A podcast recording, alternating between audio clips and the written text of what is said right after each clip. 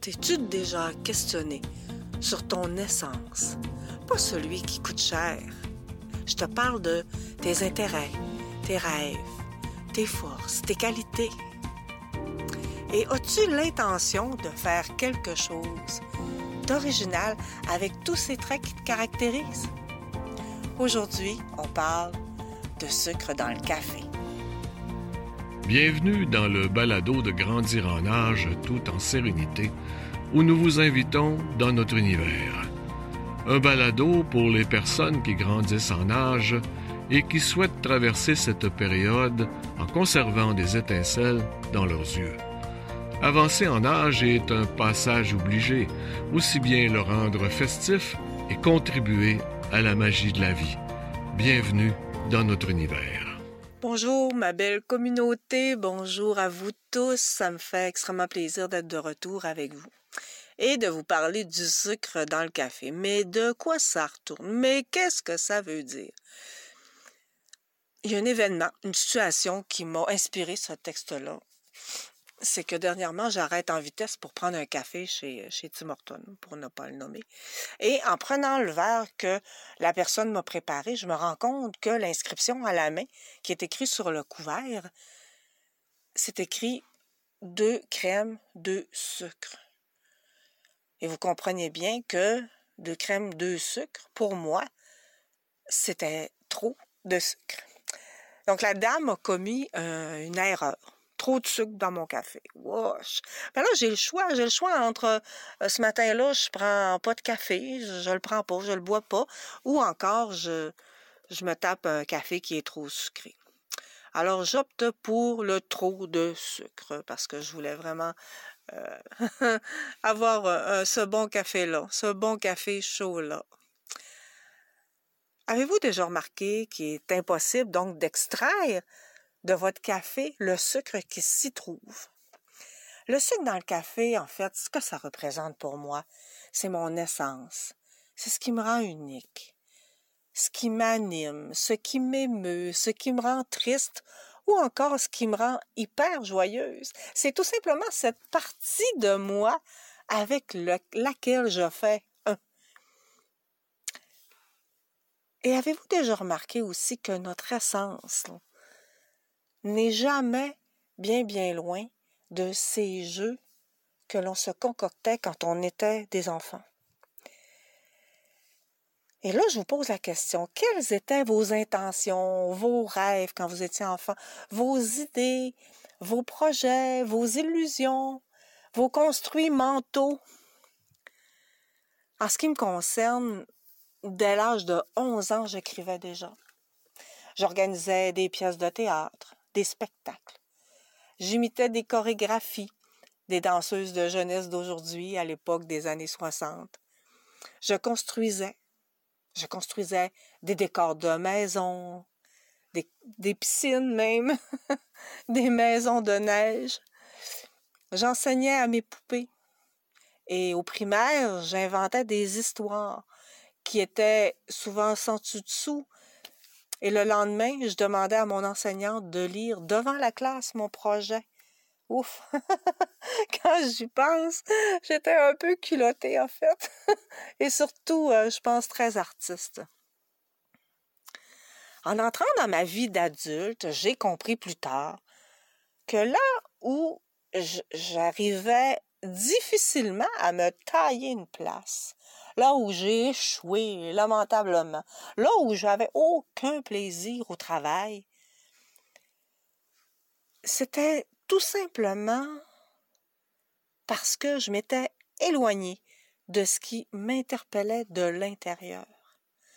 En fait, c'est comme si tous ces traits qui me caractérisaient étant enfant, ça frappait à ma porte, mais j'ouvrais pas. Je refusais à cette partie de moi de pouvoir s'exprimer. Une révélation que celle de me rendre aussi à l'évidence que nos jeux d'enfants font exploser cette partie vivante, dynamique et effervescente qui est en nous. Peut-être que vous allez me dire, bah, regarde, c'était juste des jeux d'enfants sans importance.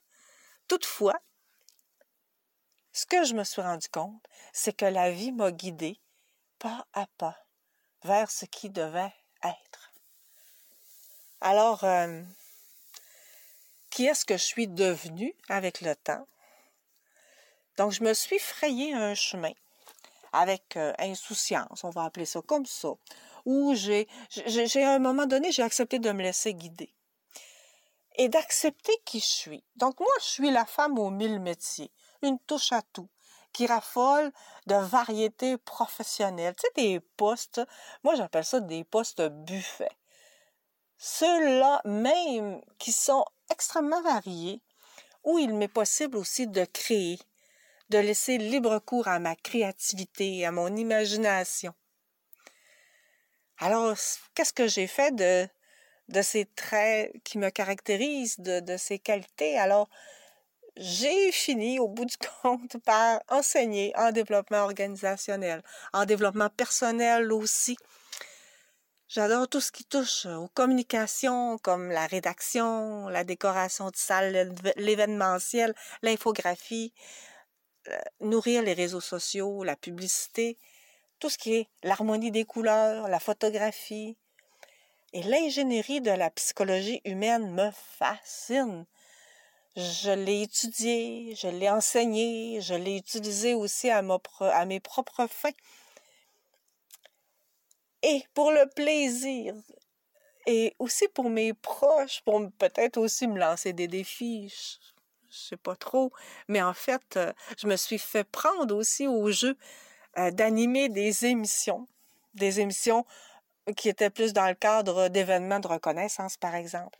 Alors, euh, bon, je peux dire très humblement que j'ai animé une émission première fois dans le cadre d'une fête de retraite j'ai animé un, Tout le monde en parle, j'ai animé un bye-bye familial et même un bulletin de nouvelles, bon, plutôt humoristique, vous me direz, mais quand même. Alors, dans la conception de ces projets-là, moi, là, je flotte littéralement.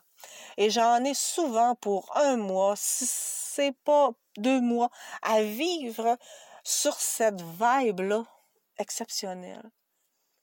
En fait, si on fait lien avec mes jeux d'enfants, c'est pas très loin au final. Donc, euh, la société, l'environnement dans lequel on baigne, notre éducation, nos influences nous forgent, qu'on en soit conscient ou pas. Et me trouver, me rejoindre, m'interpeller, ça a été pour moi un discours entre moi et moi qui a duré des années. un long parcours rocailleux. Cependant, même si mes choix n'étaient pas toujours alignés avec qui je suis, avec ce que je suis intérieurement, j'ai souvent senti cet appel de la vie. J'ai souvent senti que la vie là, me forçait à bifurquer, à changer de voie, à modifier mon parcours, comme c'était une obligation, comme c'était tracé et à toutes ces périodes difficiles que j'ai vécues, comme probablement vous aussi vous avez vécu, ben en fait, c'était la vie qui me lançait cet appel au changement, sans me juger, sans trop me critiquer. Alors j'ai finalement compris et je suis rentrée à la maison. Je suis rentrée à la maison. Ce sentiment d'être moi, d'être à la bonne place, d'être collé à cette partie qui est vivante en moi. Ça, je ne l'oublierai jamais. Oh mon Dieu, vous pouvez appeler, euh, appeler tout ça euh, sa mission, sa vision, son centre, le sens de sa vie. Moi, j'appelle ça le sucre dans le café. Vous ne pourrez jamais enlever le sucre de votre café. Tout comme vous ne pourrez jamais vous de votre essence. Alors sur ce, je vous souhaite une bonne réflexion sur votre sucre dans le café et on se revoit bientôt pour un autre balado de grandir en âge tout en sérénité. Je vous salue et je vous souhaite bonne continuité.